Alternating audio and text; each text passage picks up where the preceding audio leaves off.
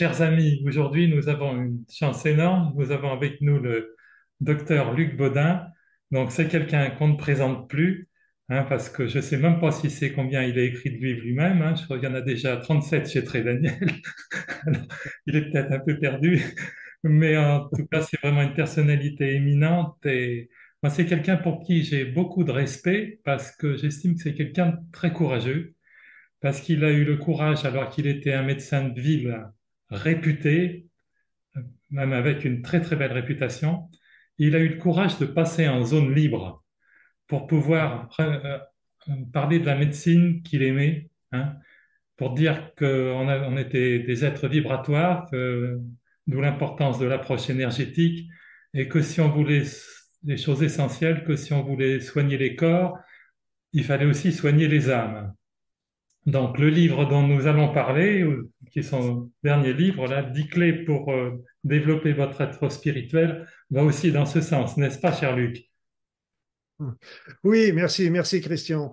Euh, petite précision, comme je suis passé, comme tu dis, euh, et ça m'a fait rire cette expression en zone libre, euh, je me suis désinscrit volontairement à l'ordre des médecins et de ce fait, je n'ai plus le droit de porter le titre de docteur. Voilà, donc je suis Luc Baudin, un homme libre. D'accord, encore plus libre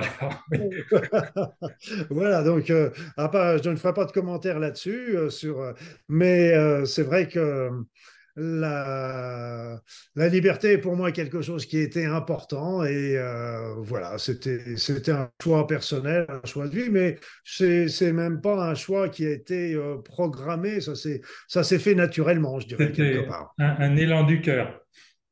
Voilà, tout à fait, tout à fait, suivre son cœur.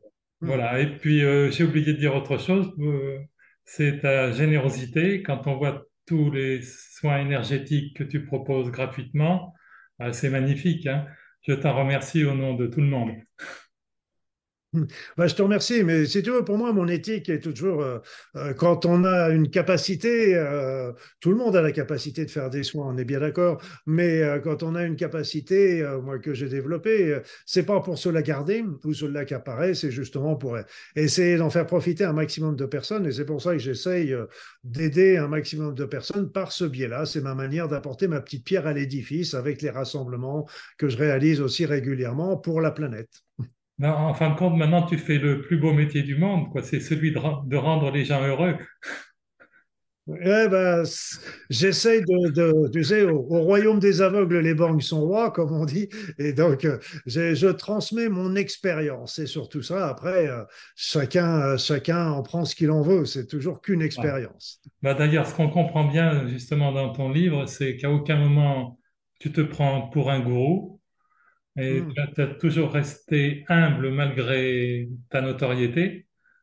Hmm. Et donc, euh, alors, tu abordes beaucoup de thèmes essentiels dans, dans ce livre. le, le, bien et le mal, par exemple, Dieu c'est c'est un petit peu d'actualité. le bien et le mal. Et on pourra parler encore un petit peu plus loin de, la, de notre zone d'ombre et notre zone de lumière. Parce que ça, ça me paraît très, très important aussi. C'est parce que le. Je ça avec plaisir. Oui, parce que c'est.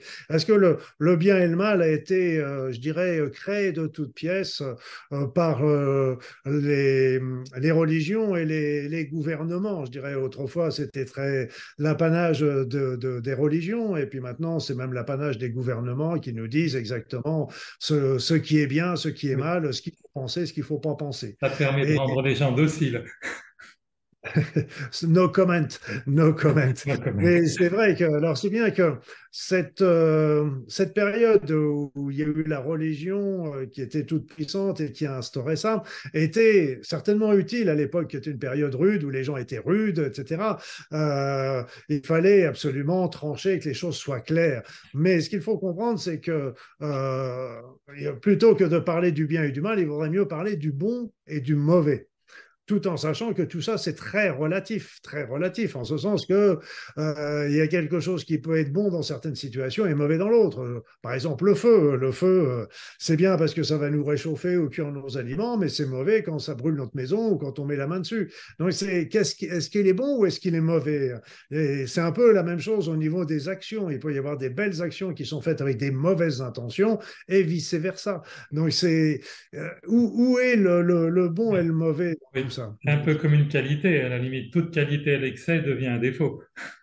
Voilà, il y, a tout, il y a toujours les qualités des défauts et les défauts des qualités. Donc, euh, et ça, ça rejoint justement aussi, euh, moi je, je, le dis parce que j'ai aussi euh, travaillé dans ce sens-là, parce que pendant un moment, je, je me disais, on, a tous une part d'ombre, c'est clair. On a tous une part d'ombre avec des, des, désirs secrets, avec des, des choses qui ne sont pas toujours très très nettes, mais on a aussi dans cette part d'ombre des belles choses. Et on a dit qu'il faut travailler absolument à faire disparaître ces zones d'ombre. Ces zones d'ombre de notre être, c'est un peu faire disparaître les zones d'ombre de, de, la société, faire disparaître les zones d'ombre de l'univers. Et là, ce n'est pas du domaine du possible, en sens que nous sommes dans un univers duel, c'est-à-dire où il y a l'ombre et la lumière. Et comme disent, mais elles ne s'opposent pas, contrairement à ce qu'on dit. Moi, je le vois un peu à la méthode chinoise du yin et du yang. C'est-à-dire que les deux, c'est comme le féminin et le masculin. Ça ne s'oppose pas, ça se complète. Et comme disaient les Chinois, il y a toujours du yang dans le yin et toujours du yin dans le yang. Et donc, c'est. Et, le fait. Et où est, les, où est la. la euh, c'est pas en On peut pas, on peut pas imaginer un monde où il n'y aurait que de la lumière. On est dans un monde de dualité. C'est pas possible. Et donc, quelle, est la, la voie, à mon sens, que, que je, ne suis pas le seul à le découvrir et je suis pas le premier non plus, mais euh, c'est de se dire, c'est l'équilibre entre les deux entre cette zone d'ombre et cette zone de lumière, qui sont que très relativement l'ombre et relativement la lumière également, avec tout ce que je viens d'expliquer. Donc c'est l'équilibre qu'il faut trouver. Ce qui est sûr, c'est que la vraie bataille, elle est en nous exactement, parce que c'était tous les. Là, je, plaisantais. Moi, je me rappelle quand j'étais gamin, j'ai fait mes études chez les franciscains. Bon, j'étais baigné dans, dans cette. Euh, maintenant, j'ai complètement sorti des religions pour être plus dans la spiritualité.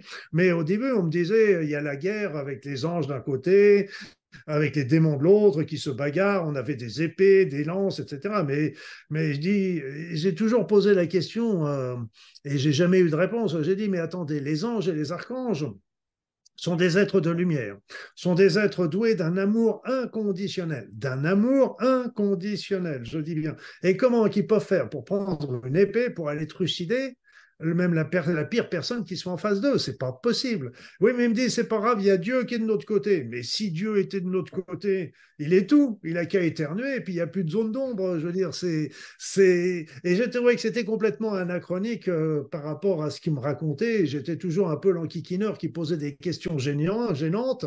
Et, donc, euh, en fin de compte, euh, où est le combat? Il n'est pas quelque part dans le temps, dans l'espace. Il est, comme tu le dis très justement, à l'intérieur de nous, nulle part ailleurs.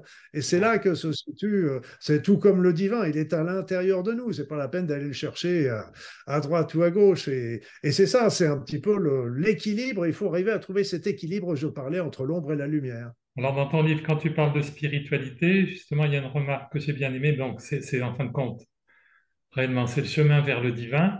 Mais mm. tu, as fait une comparaison avec le bio.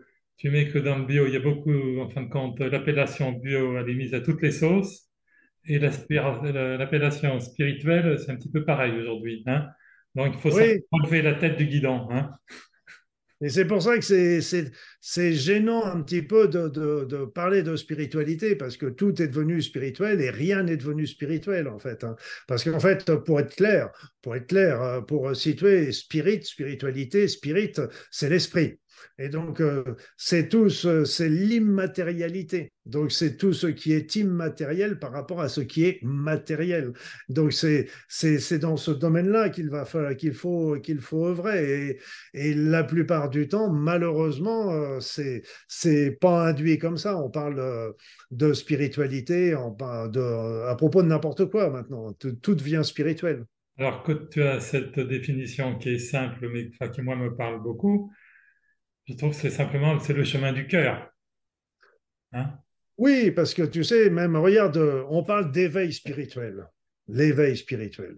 Donc c'est un gros mot, et c'est un grand mot, parce que l'éveil spirituel, on se dit, mon Dieu, mais comment je vais éveiller, comment je vais faire pour être éveillé? Mais euh, c'est, il faut revenir à la base, c'est tout simplement, on vit une vie dans, dans la matière. Donc on est, on a été formaté pour ça. On nous a dit qu'il fallait réussir dans la vie, qu'il fallait avoir un beau métier, qu'il fallait progresser, qu'il fallait avoir un beau, un beau compte en banque, qu'il fallait avoir une belle télévision, il faut avoir tout ça. Puis après ça, on s'aperçoit qu'on n'est pas heureux, que, que ça ne nous satisfait pas complètement. Et là, arrive l'éveil. Mais en quoi consiste l'éveil? Ben, Il consiste simplement à se poser la question de savoir euh, qu'est-ce que, est-ce que je suis vraiment venu sur cette terre pour cette terre, pour ça? Est-ce qu'il y a, quelque chose d'autre? Est-ce qu'il y a un Dieu? Est-ce qu'est-ce qu'il y a la mort? Etc. Et à partir du moment où on commence à se poser simplement ces questions-là, qui sont des questions fondamentales, eh bien à ce moment-là, là commence l'éveil. Mais c'est c'est pas quelque chose de très compliqué en soi, hein. c'est quelque chose de naturel.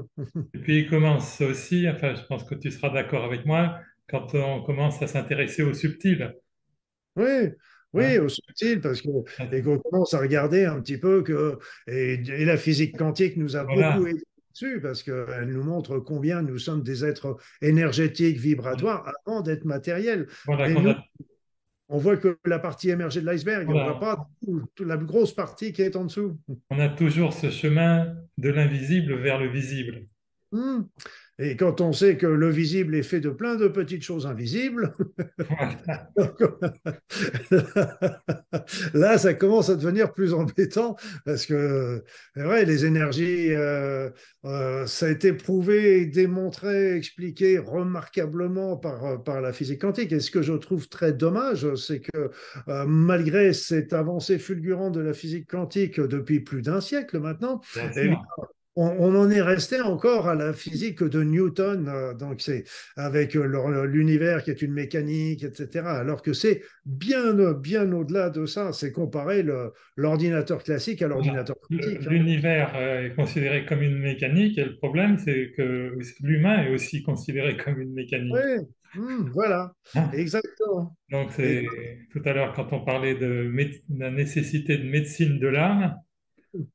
Donc, euh, c'est vraiment ah ce que tu développes dans ce, ce livre euh, qui n'est pas très épais, mais qui ça n'empêche que c'est un puits de sagesse. Donc, dans ces dix clés, euh, il y en a une que j'ai beaucoup aimée, dans ces dix clés pour développer votre être spirituel, c'est l'intégrité. Ah, Parce qu'on n'en ah. parle pas souvent, c'est vrai, hein et là, tu touches le point sensible, le point sensible, parce que pour moi, ça, je ne l'ai pas mis en premier, mais j'aurais presque dû la mettre en premier. Et là, tu sais, je me suis beaucoup intéressé à Ho'oponopono, à la technique hawaïenne de Ho'oponopono. Et qu'est-ce que ça veut dire Pono? Pour les Polynésiens Pono, c'est l'intégrité, la justice, la justesse, la droiture. Donc tout, et pour eux, c'est tellement important qu'ils l'ont même doublé, Pono, Pono, dans O, Pono, Pono.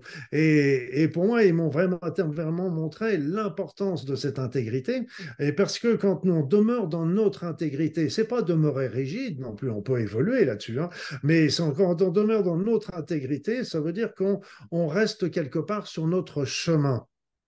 Et ça, c'est très important parce que quand on fait des compromis avec son conjoint, sa conjointe, avec le patron, avec les voisins, avec ceci, avec cela, et donc si c'est des compromis qui ne portent pas à conséquence, ça pose pas de souci. Mais si ce sont vraiment des choses qui nous sont pas importantes, en faisant des compromis, on sort de notre intégrité, mais ça veut dire qu'on sort de notre route également. Et quand il y a des gros compromis comme ça au niveau des, des, des couples en particulier, et qu'il y, a il y en a un des deux qui, qui accepte de faire un compromis sur quelque chose qui est important pour lui ou elle pour faire plaisir à l'autre, quelque part, elle est en train de sortir, il ou elle est en train de sortir de son chemin, et elle commence à ne plus être heureuse, cette personne. Et donc, le verre est déjà dans le fruit au niveau du couple. Et au bout du compte, c'est se trahir. Oui, c'est se trahir, c'est se trahir, c'est, un délit de faiblesse, je dirais quelque part. Alors il y a, pas, faut pas, faut pas non plus être, être euh, dur, parce qu'on on a tous tendance à pouvoir le faire également, mais ce qu'il faut, c'est rattraper, quand on euh, ne, pas hésiter à rattraper un petit peu l'erreur qu'on a pu faire en, en, lâchant un compromis euh, trop rapidement et en se rendant compte combien c'était important par rapport à nous. Et, et ça, c'est important parce que l'intégrité nous permet toujours d'être dans la, en paix avec sa conscience, je dirais quelque part. Ça, c'est très important. Voilà, même si à certains moments, ça peut être un peu plus difficile.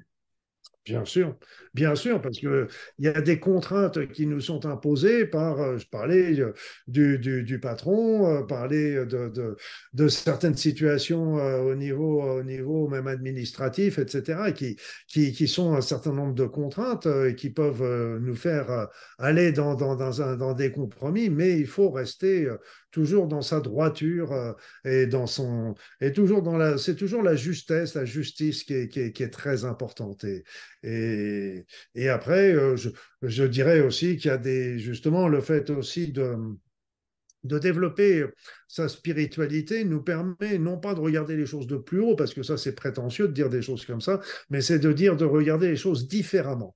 Et euh, donc ça, ça me paraît déjà plus juste.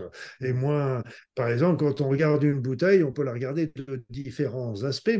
Et donc il peut y avoir des aspects qui vont être très douloureux, pénibles, inacceptables. Mais si on la regarde sous un autre plan, ben, ce sera toujours la même bouteille, mais on la verra à ce moment-là sous un autre œil et on, on on, vivra la situation d'une manière euh, peut-être toujours difficile, mais pas aussi douloureuse. C'est ce qu'a démontré, s'il en était besoin, l'approche quantique. Notre regard change tout. Exactement. Oui, et, je dirais ça va même plus loin. C'est ce que c'était Hubert Reif qui disait quelque chose. J'ai pas la phrase exacte, mais il dit notre réalité se crée sous notre regard. Donc c'est vraiment notre, pensée. Et pour moi, moi je vois, c'est ce que je, voilà, c'est, ce que je vois euh, par rapport à ça, c'est que euh, dans l'univers il y a plein de vides les vides entre les planètes, entre les galaxies, entre les étoiles, etc.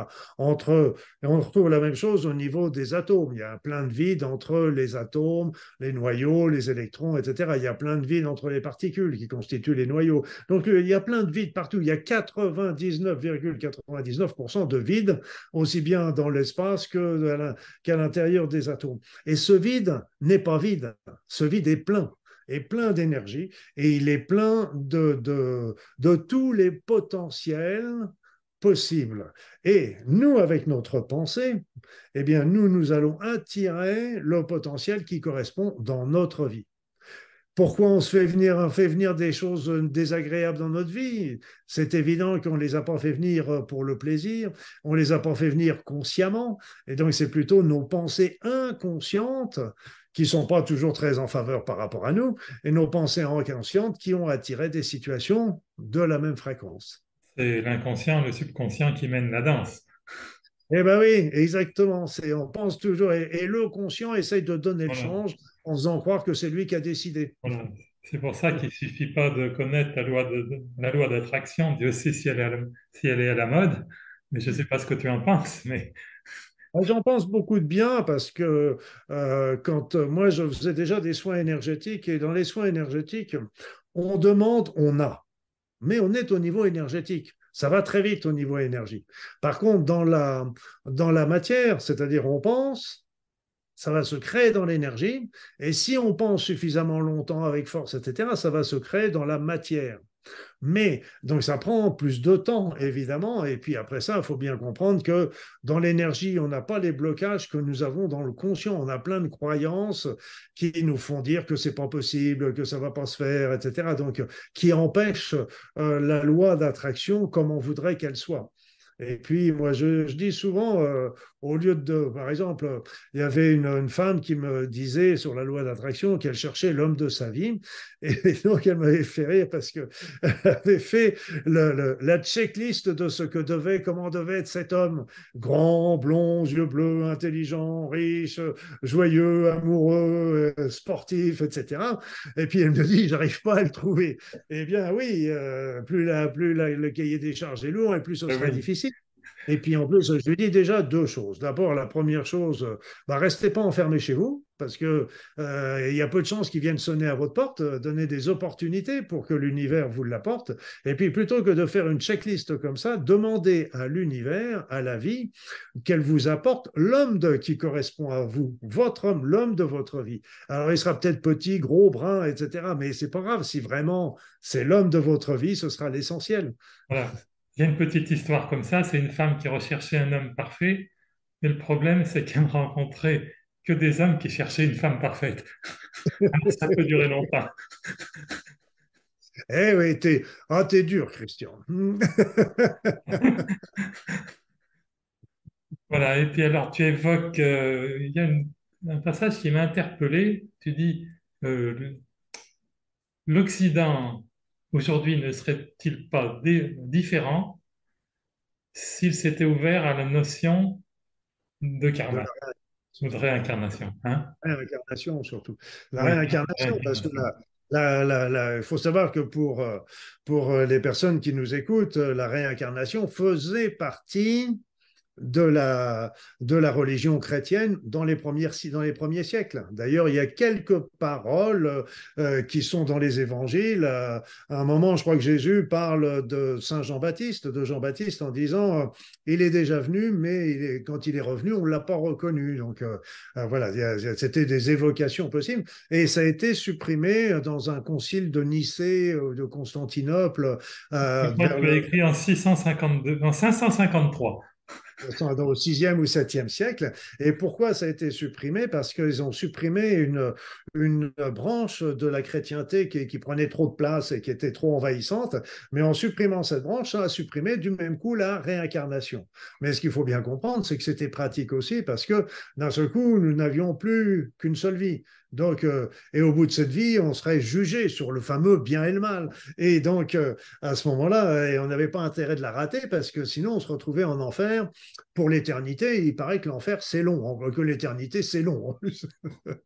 Et on pouvait racheter son salut on pouvait racheter son salut. C'est quand on avait de l'argent, on pouvait racheter son salut. Donc c'était c'était une belle une belle opportunité pour pour euh, le clergé d'asseoir son pouvoir sur le peuple. Ça c'est une c'est une évidence. Mais c'est que c'est sûr que si on croyait en la réincarnation, euh, c'est un peu ce que je souris là de temps en temps quand quand j'entends des propos racistes, parce que je souris en me disant mais cet homme ou cette femme qui a un propos raciste contre je sais pas qui, euh, et puis ben, je veux dire que dans la vie suivante, elle sera peut-être. un Chinois, un Africain. en plus, pour moi, c'est pas le karma. C'est le karma, c'est pas une, euh, une punition, mais c'est toujours des moyens d'apprendre. C'est surtout ça. C'est pas une punition pour moi le karma, parce que pour moi, je, je, je considère que le jugement n'existe pas à aucun niveau. C'est-à-dire que Dieu n'est pas un juge, Dieu au contraire, il est vacuité, il, nous accueille toujours tel que l'on est, sans jugement et sans attente. C'est magnifique. Et donc, et le jugement, il n'y a qu'une seule personne qui, sera, qui pourra nous juger, c'est nous-mêmes. Et donc, euh, et on sait très bien les bêtises qu'on a pu faire, le pourquoi, etc. Et quand on voit, par exemple, avec les, avec les états de mort imminente, les expériences de mort imminente, il raconte bien que de temps en temps, il, il y a un être de lumière qui arrive, qui peut prendre des habits différents selon les croyances euh, religieuses de la personne, et ils vont revivre avec lui toute la vie qu'ils ont faite, mais avec les conséquences sur leur vie, de leurs actions sur leur vie et sur les autres. Donc évidemment, la plupart du temps, ça, ça les met dans un chagrin énorme euh, de voir les, bêtises qu'on a pu faire sans volontairement ou sans nous en rendre compte. Et, et l'être de lumière là n'est pas là pour les juger, il est là pour les consoler. En leur disant oui, tu as fait des bêtises dans cette vie-là, mais t'en feras moins la prochaine fois dans la vie suivante. Et puis après, on va mettre les gens, on va pas les, on va mettre les gens dans le, dans, comme disait Jésus, il y a beaucoup de maisons dans la maison de mon père. C'est-à-dire que quand on arrive dans l'au-delà, D'abord, il n'y a pas d'enfer, il n'y a pas de choses comme ça, mais il y, a des, il y a des classes différentes. Des classes différentes, et je donne souvent l'analogie avec les personnes qui vont apprendre, par exemple, l'anglais. Tu vois, tu, Jean, tu es, un, adulte, tu vas, tu te dis, je voudrais euh, aller euh, apprendre l'anglais. À l'école, ils vont te dire, Bon, est-ce que vous parlez déjà anglais? Est-ce que, est que, vous, est que vous avez jamais parlé anglais? Est-ce que vous parlez anglais mais vous baragouinez? Est-ce que vous parlez bien anglais et vous voulez perfectionner? Il y a trois classes. Et si toi, tu commences tu n'as jamais parlé anglais et qu'on te met dans le cours de perfectionnement, tu seras perdu immédiatement. Ce n'est pas un jugement, c'est un état des lieux. Et c'est pour ça qu'on va être, comme disent les, c'est un peu comme le disent les Égyptiens, et c'était déjà plus, plus proche à mon sens de la vérité, c'était la pesée des âmes. Et la pesée, c'est dans, pour moi, c'est dans le sens du vibratoire. Voilà. c'est dans le sens vibratoire. Et selon nous, on nous met dans le, dans le niveau CP, CO1, C2, en fonction de notre avancement, notre évolution vibratoire, tout simplement. Donc, ce n'est pas un jugement, c'est un état des lieux. C'est déjà un peu le cas dans notre présent. Selon notre niveau vibratoire, on rentre quand même déjà en, en connexion avec euh, certaines lignes temporelles. Tout à fait. Et on va pas voir les choses de la même façon. On va pas avoir les mêmes, euh, euh, les mêmes, euh, les mêmes aspirations, etc. Parce que je vais, je vais donner un exemple pour, pour ce, c'est que j'ai un ami qui, qui, est était dans, qui est toujours plus ou moins dans l'armée, préparation militaire, etc. Et puis il me dit un jour, tu sais, Luc, euh, l'armée française, et certainement comme toutes les armées du monde, euh, font, des, font des recherches pour nourrir les soldats avec le prana, la nourriture pranique, la nourriture. Euh. Et moi, je lui dis, mais ça, c'est génial. Et lui, il me fait un grand sourire parce que lui, il pensait que je disais que c'était génial dans le sens que ça allait être facile pour l'armée, il n'y avait plus besoin de l'intendance, il n'y avait plus besoin de tout ça. Mais c'était pas pour ça que je lui disais ça. Et c'est qu'en fait, si pour se nourrir du prana, il faut monter son niveau vibratoire. Mais quand on monte notre niveau vibratoire, eh bien obligatoirement, on a un changement de paradigme, un changement de point de vue. On devient beaucoup plus dans la tolérance, la compréhension, etc. Et là, on va pouvoir se nourrir du prana. Mais si c'est des soldats qui font ça, ils vont être obligés de monter, changer de paradigme. Et une fois qu'ils ont soldats, ils pourront plus prendre le fusil pour tirer la personne qui est en face. alors, ce qui est intéressant, c'est que en changeant de point de vue, c'est-à-dire une personne qui va changer ses points de vue, qui va faire l'effort au départ de se dire, OK, je vais faire attention de ne plus être dans le jugement, d'être dans mon intégrité, d'être dans la justice, dans le pardon, dans l'équité, etc. Ça va lui permettre de monter son niveau vibratoire. Mais d'un autre côté, quand on monte notre niveau vibratoire, ça aide aussi à développer ses, développer ses pensées élevées. Ça marche dans les deux sens, en fait. L'un ne va pas sans l'autre. Bien sûr, bien sûr. Et oui, c'est quelque part, euh, les choses sont simples quelque part, en fin de compte. Hein. Tout est simple, tout est simple. Et là, c'est souvent dit, la, toutes les vérités sont simples et sont à la portée de tout le monde du plus érudit au moins érudit. Et je dirais presque, euh, bah d'ailleurs, il y avait, je sais plus, il y avait une phrase comme ça, je me rappelle plus de celle-là. Tiens, parce que pourtant, les franciscains vont pas être contents si je me rappelle plus de celle-là. C'est-à-dire que pour les, grands érudits, les grands, les grands connaisseurs, eh ben, ils auront, ils auront beaucoup de difficultés justement à voir la simplicité des choses parce qu'ils sont trop emmêlés. On est trop emmêlés quand on a, euh, quand on a trop de choses, trop de connaissances. Ça emmêle l'esprit plutôt que d'y voir clair. Moi, je dis souvent, quand euh, j'ai appris le plus, tu sais où est-ce que j'ai appris le plus? Au niveau de la sagesse euh, C'est pas en lisant tous les, tous les livres sacrés que j'ai lus et que j'ai beaucoup aimé d'ailleurs, c'est en allant faire mon potager tout simplement. Quand on regarde le potager, quand je regardais les plantes qui poussaient, les petits oiseaux, les petits insectes, les petits machins, et là, on est en plus en contact avec soi-même, on est en contact avec la nature, on est, et c'est, et là, j'ai vraiment, euh, quand on fait ça en conscience, en observant la nature, en regardant tout ça, c'est, ça m'a appris énormément de choses. Bon, après, j'ai été pris par le boulot et j'ai tondu le gazon pour la, sur le potager, mais, ça a duré quand même on est obligé de voir justement quand on observe la nature qu'il y a une intelligence. Bah, il y a une intelligence. Et, et là, c'est, tu sais, c'est un peu comme la création de l'univers. C'est pour ça que c'est intéressant, ça, la physique quantique, parce qu'avant, il y en avait que, on avait que la foi et les textes sacrés, qui sont, qui sont sacrés justement, tout en sachant qu'ils détiennent une vérité, mais ils ne détiennent pas la vérité. Parce que le problème, c'est que souvent la transmission les a dénaturés. Exactement. Les a dénaturés volontairement ou involontairement. Parce oui, voilà. Il y a des parties qui ont été supprimées à certaines périodes euh, sombres de l'histoire. Il y a des chapitres qui ont été supprimés, transformés, etc. Par exemple.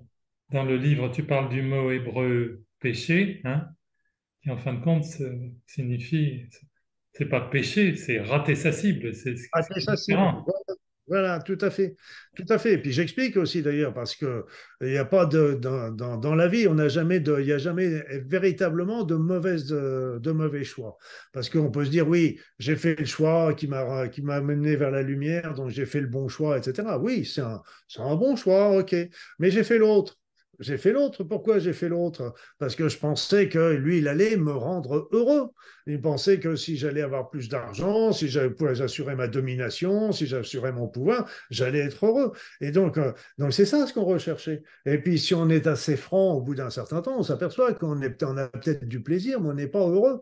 Et donc, on a raté notre cible. Et donc, si on est aussi assez intelligent, ce qu'on va faire, c'est qu'on va changer et on va se dire, OK, j'ai raté, donc je vais reprendre à la base et je vais partir sur la sur l'autre choix. Donc, on a appris tout simplement. Donc, c'est pour ça, on a raté la cible d'être heureux, mais c'est pas grave, ça nous a appris. C'est-à-dire, quand on a raté la cible, à force, on se rend compte qu'il vaut mieux aller le chercher à l'intérieur qu'à l'extérieur. Oui, en plus, oui, mais ça, c'est, euh, encore, euh, c'est encore euh, un élément important parce qu'on est, on le voit bien dans beaucoup de textes d'ailleurs avec des, personnes qui ont connu des emprisonnements. Bah, Nelson Mandela, par exemple, qui est un très bel exemple. On l'avait emprisonné physiquement, mais il était libre psychologiquement, spirituellement. Hein, donc, c'est, on peut, on peut toujours nous taper dessus, mais on ne changera pas ce qu'il y a dans nos têtes. Hein. Voilà on crée son enfer. Ah ben justement, c'est que tu vois, c'était un autre mot enfer. C'était l'enfer n'était pas n'est pas un nom à l'origine. C'est pas un nom. Donc ça veut dire que c'est pas un lieu. Donc c'était un adjectif, donc un adjectif qualificatif qui qualifie quoi? Un état d'esprit. C'est notre esprit qui va, qui va faire. Et là, comme je te disais, parce que là, j'ai pas été jusqu'au bout, c'est que autrefois, on avait simplement le côté de la foi, les textes sacrés euh, qui ont été plus ou moins remasterisés au fur et à mesure des siècles. Et puis aujourd'hui, on a aussi la physique quantique qui nous apporte aussi une vision qui est très très élevé euh, et on peut, on peut aller très très loin en observant cette physique quantique est même l'astrophysique. Et, donc, euh, c'est parce que si on considère euh, que cet univers a été créé et qu'il fallait une quarantaine de constances dans des valeurs très très fines pour qu'elles ensemble pour créer l'univers, c'est une improbabilité. Ça laisse plus de place au hasard.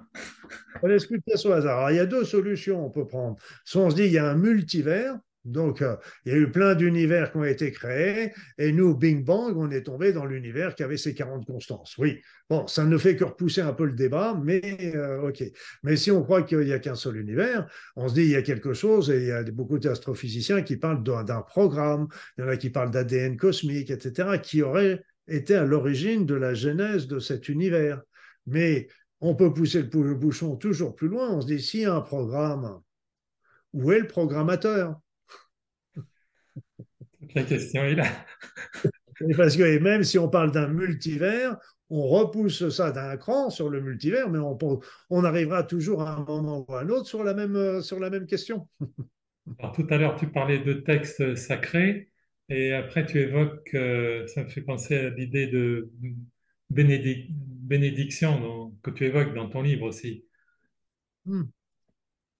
Tu, il y a un pouvoir dans le fait de bénédicérer, ça veut dire dire du bien en fin de compte. Hein Exactement, exactement. Bah, c'est pour ça que moi je vois, euh, j'ai distingué euh, deux types de bénédictions. La première bénédiction, euh, c'est je te bénis. Toi, Christian, je te bénis. Je te bénis, donc ça veut dire que moi, Luc, je t'envoie mes meilleures pensées pour que euh, tout se déroule plus mieux pour toi, etc. Et on sait combien la pensée qui est dite avec sincérité va avoir d'influence sur l'autre. Elle va agir sur l'autre d'une manière euh, bénéfique. Et puis, il y a une autre, euh, une autre bénédiction, c'est que moi, Luc, je te bénis, Christian, au nom du divin. Donc, à ce moment-là, c'est moi, mais c'est surtout le divin. Je demande au divin d'amour qui vienne sur toi pour t'aider, bénir ta vie, bénir tes actions, bénir ces choses comme ça. Et c'est et c'est très beaucoup, c'est très très puissant. Euh, et euh, il faut bénir tout, bénir la vie, bénir. Moi, je je bénis ma voiture parce que euh, je trouve admirable qu'elle qu'elle m'emmène, qu'elle m'emmène partout, qu'elle roule, etc. Je lui je la bénis, je bénis ma maison, je bénis ma femme, mes enfants, etc. C'est c'est on, bénit en baignant, c'est souhaiter du bien. Et en plus quelque part, c'est aussi une manière de gratitude également, de remercier, reconnaître ce qu'on a et de remercier aussi par rapport à ça. Il est certain qu'il vaut mieux bénir que maudire. D'ailleurs, une fois, j'ai vu un petit dessin humoristique qui était tout à fait parlant. On voyait un guichet, euh, il y avait une grande file, il y avait marqué plainte, et de l'autre côté, il y avait au guichet remerciement, il n'y avait personne. bah, tu sais, moi, je fais, souvent un petit exercice. J'aime bien faire cet exercice-là et les personnes adorent également le faire. C'est un petit exercice qui consiste toujours avec deux personnes qui se mettent face à face. Il y en a une des deux qui va envoyer de l'amour à l'autre pendant que l'autre se met simplement en réception, ressent un petit peu ce qui se passe. Et après, ben, évidemment, on inverse les rôles pour que les deux puissent. Et on s'aperçoit que quand on est en train d'envoyer de l'amour comme ça, on est super bien. Et quand on reçoit de l'amour de l'autre, et on le sent pertinemment de le ressentir, l'amour de l'autre, on le ressent combien on est bien, comme on est heureux, comme on est, on est agréable. Et donc ça, c'est avec l'amour. Mais si on était, on ne fait jamais l'exercice avec la haine. Bien sûr, bien sûr. Si on faisait ça avec la haine, ça ferait exactement le processus inverse. et c'est notre pensée, elle est puissante et elle agit sur les autres. Il y a des études qui ont été faites là-dessus. Hein. Elle agit sur les autres et je serais même tenté de dire aussi sur les éléments, parce que quand on est dans la gratitude, quelque part, les choses deviennent plus faciles. Ben oui, tout à fait. Tu sais, là, par exemple, il a plu ces derniers jours. Moi, je suis dans la gratitude qu'il ait plu. Il y a du soleil. Je suis dans la gratitude d'avoir du soleil. C'est-à-dire, tout, tout, tout est bien. On a besoin d'eau pour la nature. On a besoin de soleil pour que ça grandisse. On a le soleil qui nous permet d'aller nous balader, etc. Donc, il faut être euh, toujours. Euh, il y a pas. Et, là aussi, c'est un point important. Euh, je disais tout à l'heure qu'il n'y avait pas de jugement à aucun niveau. ça, c'est clair. C'était simplement un état des lieux qui est fait, mais aussi, nous, il faut que nous sortions aussi du jugement. Et ça aussi, c'est très important, parce que nous arrêtons pas, on nous, on nous formate aussi pour tout juger, tout juger. Bah, a priori, c'est ce qui nous aurait fait chuter du paradis, le jugement. Je sais pas, je crois pas trop ça. de, goûter de, de, vouloir euh, goûter l'arbre de la connaissance Ouais, ah bah là, il va falloir que je t'envoie, que je t'envoie, que tu ailles voir mon livre euh, Dialogue avec Lucifer. D'accord, avec grand plaisir.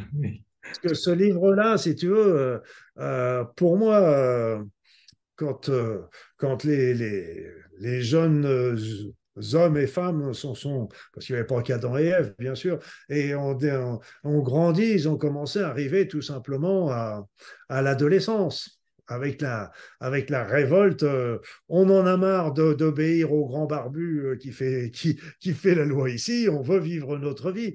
Et, euh, et donc c'est là qu'ils ont qu'ils sont partis pour vivre leur vie. Mais ça n'a pas été non plus une surprise du divin, parce que le divin, il est tout.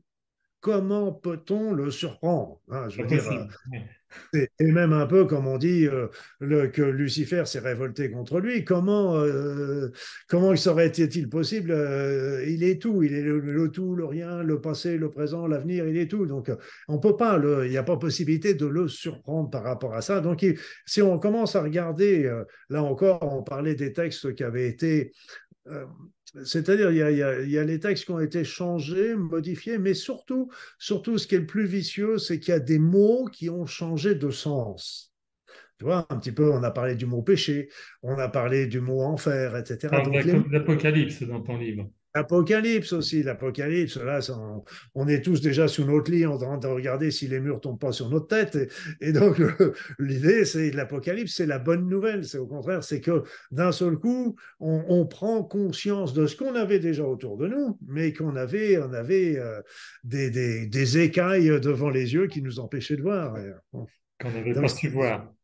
Et donc, c'est pour ça qu'il faut, même au niveau de la jeunesse, de la vie, c'est pour ça que l'écriture du livre euh, euh, Dialogue avec Lucifer, Je le dis dans le livre, hein, c'est un, c'est un, vraiment quelque chose que, des messages que j'ai reçus.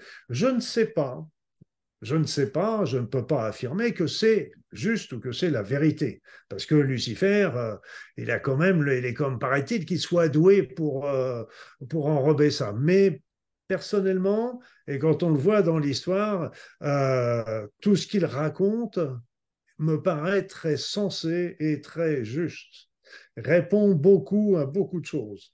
Alors, comme je le dis, j'avertis toujours le lecteur euh, euh, qu'il faut lire ça avec un sens critique. Je ne sais pas si c'est la vérité, mais c'est une vérité. Et c'est intéressant parce que bah, ça nous permet de réfléchir, tout simplement parce que la présentation qui nous est faite aujourd'hui, elle est un peu simpliste. Donc, euh, euh, et souvent, quand euh, l'Église peut pas expliquer quelque chose, elle nous dit c'est un mystère. Bon, bah, c'est vrai que ça, ça fait pas avancer beaucoup les choses. Circuler, il n'y a rien à voir. voilà, c'est un mystère. Et donc, c'est pour ça qu'il y a le dialogue avec Lucifer. C'est un, avec, c'est même pareil pour les, les, textes sacrés. Je ne comparerai pas ce que j'ai écrit avec un texte sacré, bien sûr, mais c'est sont des textes qu'il faut toujours garder euh, en disant, comme je le disais tout à l'heure, ils ont une vérité, mais ils n'ont pas forcément la vérité. Et donc, euh, il faut garder toujours son sens clinique, mais il y a toujours des choses à, piocher, à comprendre, à avancer, qui nous font réfléchir. Là, il nous parle de quelque chose, tiens, j'avais pas pensé à ça, mais ça, c'est intelligent, c'est intéressant, je le garde pour le, pour le, pour le faire avancer. Voilà, donc, euh, et c'est pareil pour Lucifer, c'est un peu comme Judas. Euh, certains prétendent que Judas était le plus fidèle apôtre de Jésus. Et en fait, Jésus a pratiquement organisé sa crucifixion parce que c'était sa manière de pouvoir diffuser son message à travers le monde. Il s'est sacrifié pour la diffusion. Et il, a demandé, il aurait demandé à Judas de le trahir. Il savait que Judas le trahirait. Oui, non, c'est qu'il l'a demandé. Il l'a demandé. C'est différent. Un peu la même chose avec Lucifer. Lucifer était et toujours le premier archange de Dieu, et donc euh, et c'est son plus fidèle serviteur. Et donc euh, Dieu a pu lui demander de remplir un rôle ingrat, comme Judas a rempli un rôle ingrat, pour euh, justement, euh, euh, non pas, il va pas, ce qu'il faut comprendre, c'est que par qu'est-ce qui nous tente, nous, en tant qu'individus, qu'est-ce qui nous tente, nous? Eh bien, ce, que, ce qui va nous tenter, c'est ce qu'il y a dans notre partie sombre. Ah, parce que si s'il y a une personne euh, qui on montre, je ne sais pas, une, une vie de débauche, etc., et que ça lui réponde pas, et qu'elle cherche plutôt une vie où elle va passer euh, son, son temps euh, à se dorer la pilule au soleil, etc. Et donc, si on lui montre une vie de débauche, ça va pas l'attirer. Est, on est attiré parce que l'on a à l'intérieur de soi. Et c'est pour ça que Lucifer, en fait, ne nous apporte pas des choses qui viennent de l'extérieur et qui nous imposent, c'est qu'il va simplement piocher dans notre zone d'ombre, nous le montrer, et à nous, à ce moment-là, de résister ou de pas résister, ou d'y succomber ou de pas succomber. Mais c'est pour ça que c'est tentant, parce que ça vient de nous. Et, euh, et, en fait, les anges et les archanges, il faut bien comprendre que sont des êtres unipolaires. C'est-à-dire qu'ils ont été créés avant les hommes, et ils ont été créés unipolaires, c'est-à-dire qu'ils n'ont que l'amour inconditionnel. Ils connaissent pas autre chose. Lucifer ne connaît pas autre chose non plus. Et donc, euh, il n'a pas cette inventivité euh, euh, de, créer des situations difficiles pour les hommes. Simplement, il va aller les piocher chez les hommes pour les lui montrer. C'est un travail ingrat qu'on lui a demandé et qu'il fait, mais c'est mais c'est pour ça qu'il est. J'avais lu une partie de la Bible que malheureusement j'ai perdu les références. Il y avait un dans la Bible, dans l'Ancien Testament, il y avait un, un homme qui était jugé. Donc, il était jugé, il y avait Dieu qui était, qui était, qui était là, mais il y avait aussi Lucifer qui était là, qui était, euh, je crois, l'avocat, l'avocat général ou chose comme ça. Mais il était avec Dieu. Donc ils étaient, ils n'avaient pas l'air de d'être en discorde particulièrement parce que s'il y avait eu vraiment des révoltes, etc., il n'aurait pas été dans la même pièce euh, entre guillemets la même pièce, euh, même endroit, etc. Donc c'est c'est c'est pour ça il faut. Euh, c'est pour ça je disais, je, je ne suis pas sûr de je tiens ma vérité, je n'ai pas la vérité moi non plus. Mais ce qui est intéressant dans tout ça, c'est c'est que ça permet de remettre certains, certaines croyances ou certaines visions en, jeu, de les revisiter. Après ça, on pourra se dire, oui, en effet, elles avaient raison, ces, ces, ces visions. ou alors non, on va peut-être la changer. Ce sont les gens qui nous font le plus avancer dans la vie, ce sont les gens qui nous font nous poser des questions qui, sont, qui nous font poser des questions et qui sont souvent euh, euh, justement euh, un petit peu en bise-bise, qui vont nous dire tiens, non, non, et qui sont pas forcément, parce qu'une personne qui nous dit oui, oui, je suis, d'accord, je suis d'accord, je suis d'accord, ça avance pas le débat. Mais d'un seul coup, on dit, il y a quelqu'un qui dit tiens, là, vous avez dit ça, moi je suis pas d'accord, etc. J'aurais plutôt vu comme ça. Ça, ça nous fait, ça commence à nous faire réfléchir et, et on va, au fin du compte, on va peut-être se dire bah, vous avez raison, en fait, moi je me suis trompé aussi. Et quand tu parles de message, c'est très jeune que tu as commencé à être guidé, entre guillemets. Nous sommes tous guidés très jeunes. Nous sommes tous guidés très jeunes. Et en plus, très très jeune, jusqu'à l'âge de 7 ans, on a des compétences, des ouvertures qui sont très fortes et on les perdrait plus ou moins vers l'âge de 7 ans avec la fermeture de la fontanelle, etc. Et puis après, on a toujours notre petite voix qui nous parle, notre intuition, notre ressenti, etc. Qu'on écoute ou qu'on n'écoute pas. Et comme on n'a pas appris à l'écouter, on nous a plutôt formaté à suivre un petit peu les visions, euh, les programmes euh, euh, qui sont destinés à l'ensemble de la population sans tenir compte de nos capacités, talents, etc. C'est bien qu'on l'a enfermé, tous ces, tous ces. Mais après ça, c'est à nous de les réouvrir tout doucement et de, de réécouter nos intuitions, réécouter notre cœur, réécouter les ressentis et, et au fur et à mesure qu'on les, qu'on les écoute et qu'on les, encore, il faut les écouter, ça ne veut pas dire les suivre non plus, mais ça veut dire que c'est une information qui nous apporte. Par exemple, il y a, on, nous, on nous montre qu'il y a un danger, euh, on sent mal, une angoisse, envie de partir hein, parce qu'on va, au moment où on va rencontrer quelqu'un, alors, euh, ce qu'il faut comprendre, c'est que on va peut-être, on va peut-être être obligé de rencontrer ce quelqu'un parce que euh, c'est important pour. Mais seulement, on va y aller, mais on va suivre, va pas suivre notre intuition, mais on va y aller prudemment, en, étant un petit peu plus sur nos gardes, etc. Donc on a tous ces intuitions, ces, ressentis, mais c'est pour ça qu'il faut être, faut être toujours très méfiant, et moi je suis y compris méfiant par rapport aux messages qui ne viendraient pas de moi, parce qu'on ne sait jamais qui est à l'autre bout du fil. Et ça, c'est. Et en plus, la personne qui est à l'autre bout de la ligne peut prendre des faux habits de lumière ou des faux habits du grand-père, de la grand-mère, euh, du père ou du frère, etc. Donc il faut être toujours. c'est possible. Et oui, parce que c'est, c'est, je vais, je vais expliquer pourquoi. C'est très simple.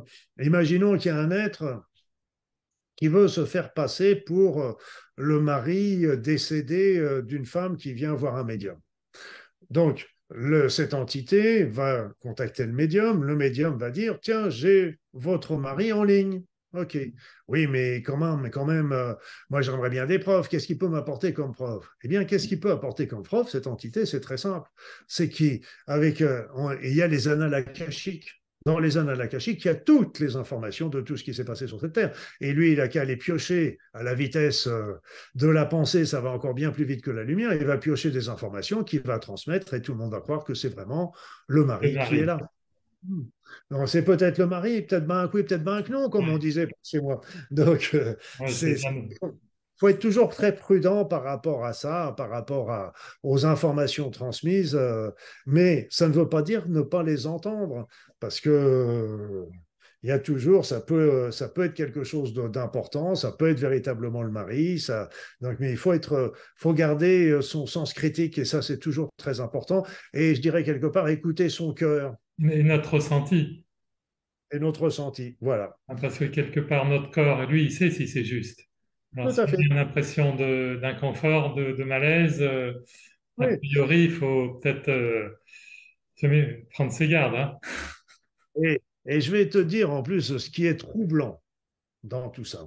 C'est encore plus troublant, c'est que tu peux avoir ce, cette intuition, ce ressenti avant, par exemple, une rencontre ça veut dire que tu l'as avant la rencontre.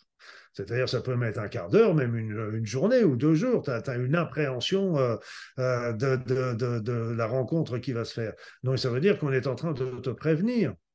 Ton être est en train de te prévenir. Mais seulement, comment sait-il quelque chose qui n'est pas encore passé? Ça veut dire qu'il a une information, il est aussi des informations qui viennent du futur. Ça remet en question la notion linéaire du temps.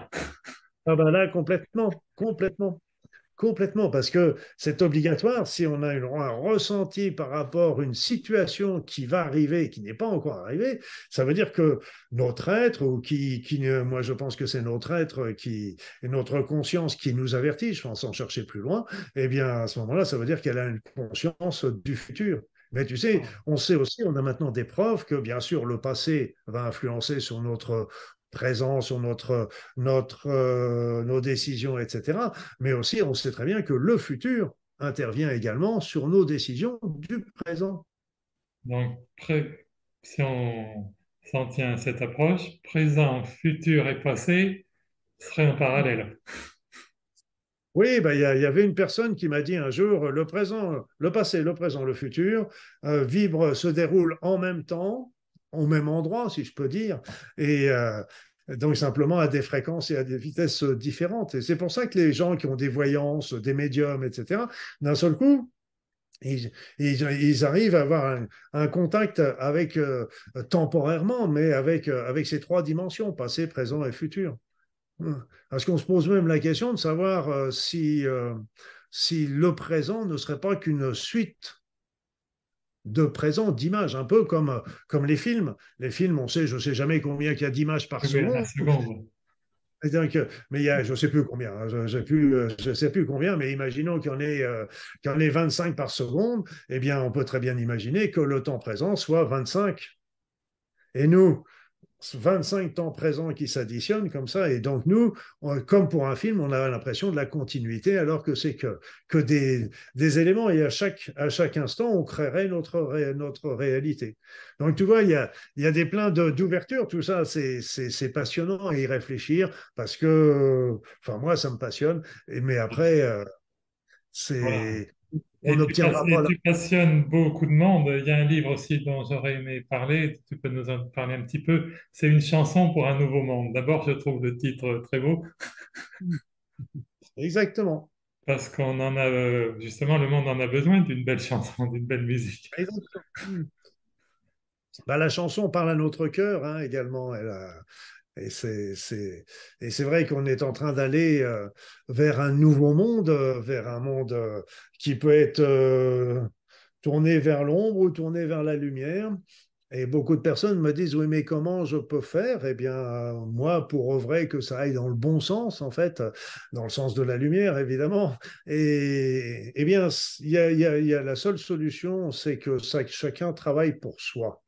C'est-à-dire que si on travaille déjà pour nous, on parle de l'intégrité, de l'éveil spirituel, de, de, de, de, pensée élevée, etc. Et donc, nous, ça va monter notre niveau vibratoire. Il faut jamais forcer les autres à faire quoi que ce soit. Mais peut-être que, ce que ce que la personne vivra, peut-être que ça servira d'exemple aux personnes qui l'entourent. Et puis, au fur et à mesure, s'il y a beaucoup de monde qui vivent sur ces fréquences-là, eh bien, ça peut peut-être faire changer le monde, faire basculer le monde du côté du positif. Le changement collectif commence toujours par un changement individuel.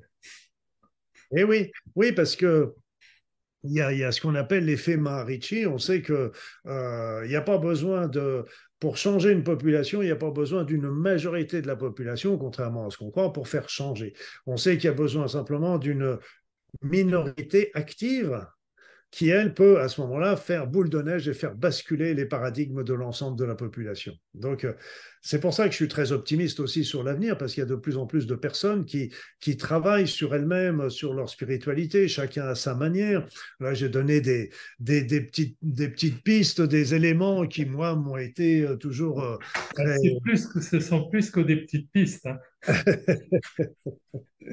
Après, en plus, il y a tout un chapitre sur l'amour c'est hmm. magnifique. Euh, quelque part, on sait bien que c'est la clé de tout, mais comme la répétition, c'est la base de l'enseignement, tu fais bien toujours de, Oui, et puis là aussi, il faut, faut, être, faut aussi euh, je dirais, euh, j'allais dire expliquer l'amour, ce serait un peu prétentieux, c'était plutôt de dire euh, comment atteindre l'amour. C'est-à-dire, c'est qu'il faut, on va pas, c'est pas quelque chose qui, bien sûr, quand je fais faire l'exercice, envoyer de l'amour à votre voisin, ça se fait tout seul, ça, il n'y a même pas besoin. Mais après ça, de le vivre euh, quotidiennement, d'une manière permanente, etc., ça, c'est une autre histoire. Donc là, je donne des petits, des petits conseils pour justement se dire, OK, qu'est-ce que je peux faire pour ça? Et puis aussi d'être dans la tolérance, parce qu'il y a toujours les vieux réflexes qui va, qui va nous mettre dans le jugement d'un seul coup, quel imbécile celui-là.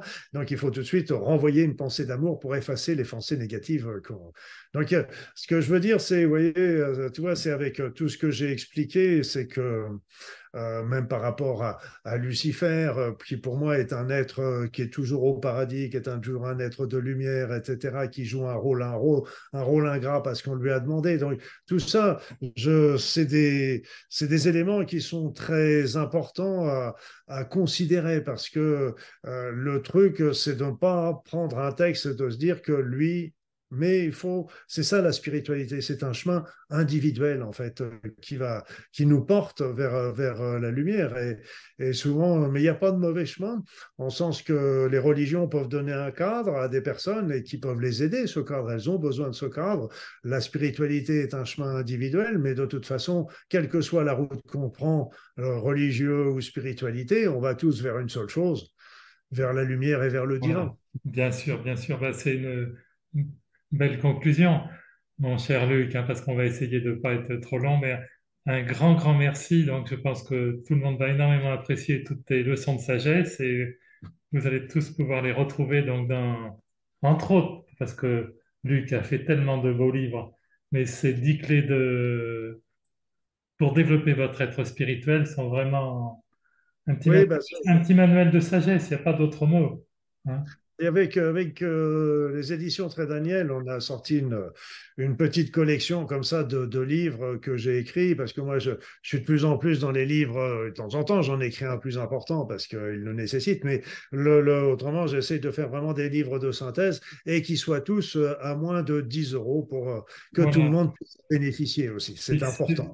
C'est pas très gros, c'est pratique pour emmener dans le métro, on peut l'avoir dans dans sa poche, euh, dans son sac. Euh, c'est vrai que les bouquins qui sont trop lourds, euh, c'est fatigant. Oui, puis moi j'aime bien, c'est toujours, comme je te dis, c'est d'avoir la synthèse et d'avoir des informations à toutes les pages. Ça, c'est important. Ça, c'est très... concis et puis ça nous rappelle encore une fois que le monde change quand nous changeons. Alors, à, nous de jouer. Et je pense qu'on peut faire de belles parties grâce à toi, mon cher Luc. Hein. Encore un grand, grand merci. Merci, merci, merci Christian. Et puis, euh, merci à tous de m'avoir écouté. Euh, et j'espère que je vais vous avoir aidé un petit peu sur ce chemin. Mais comme je vous ai dit, euh, tout bouge et ce qu'on croit aujourd'hui ne sera pas forcément la même chose dans dix ans. Mais c'est très bien comme ça parce qu'on évolue, on avance, on comprend. À très vite. Encore merci Luc, toute ma gratitude.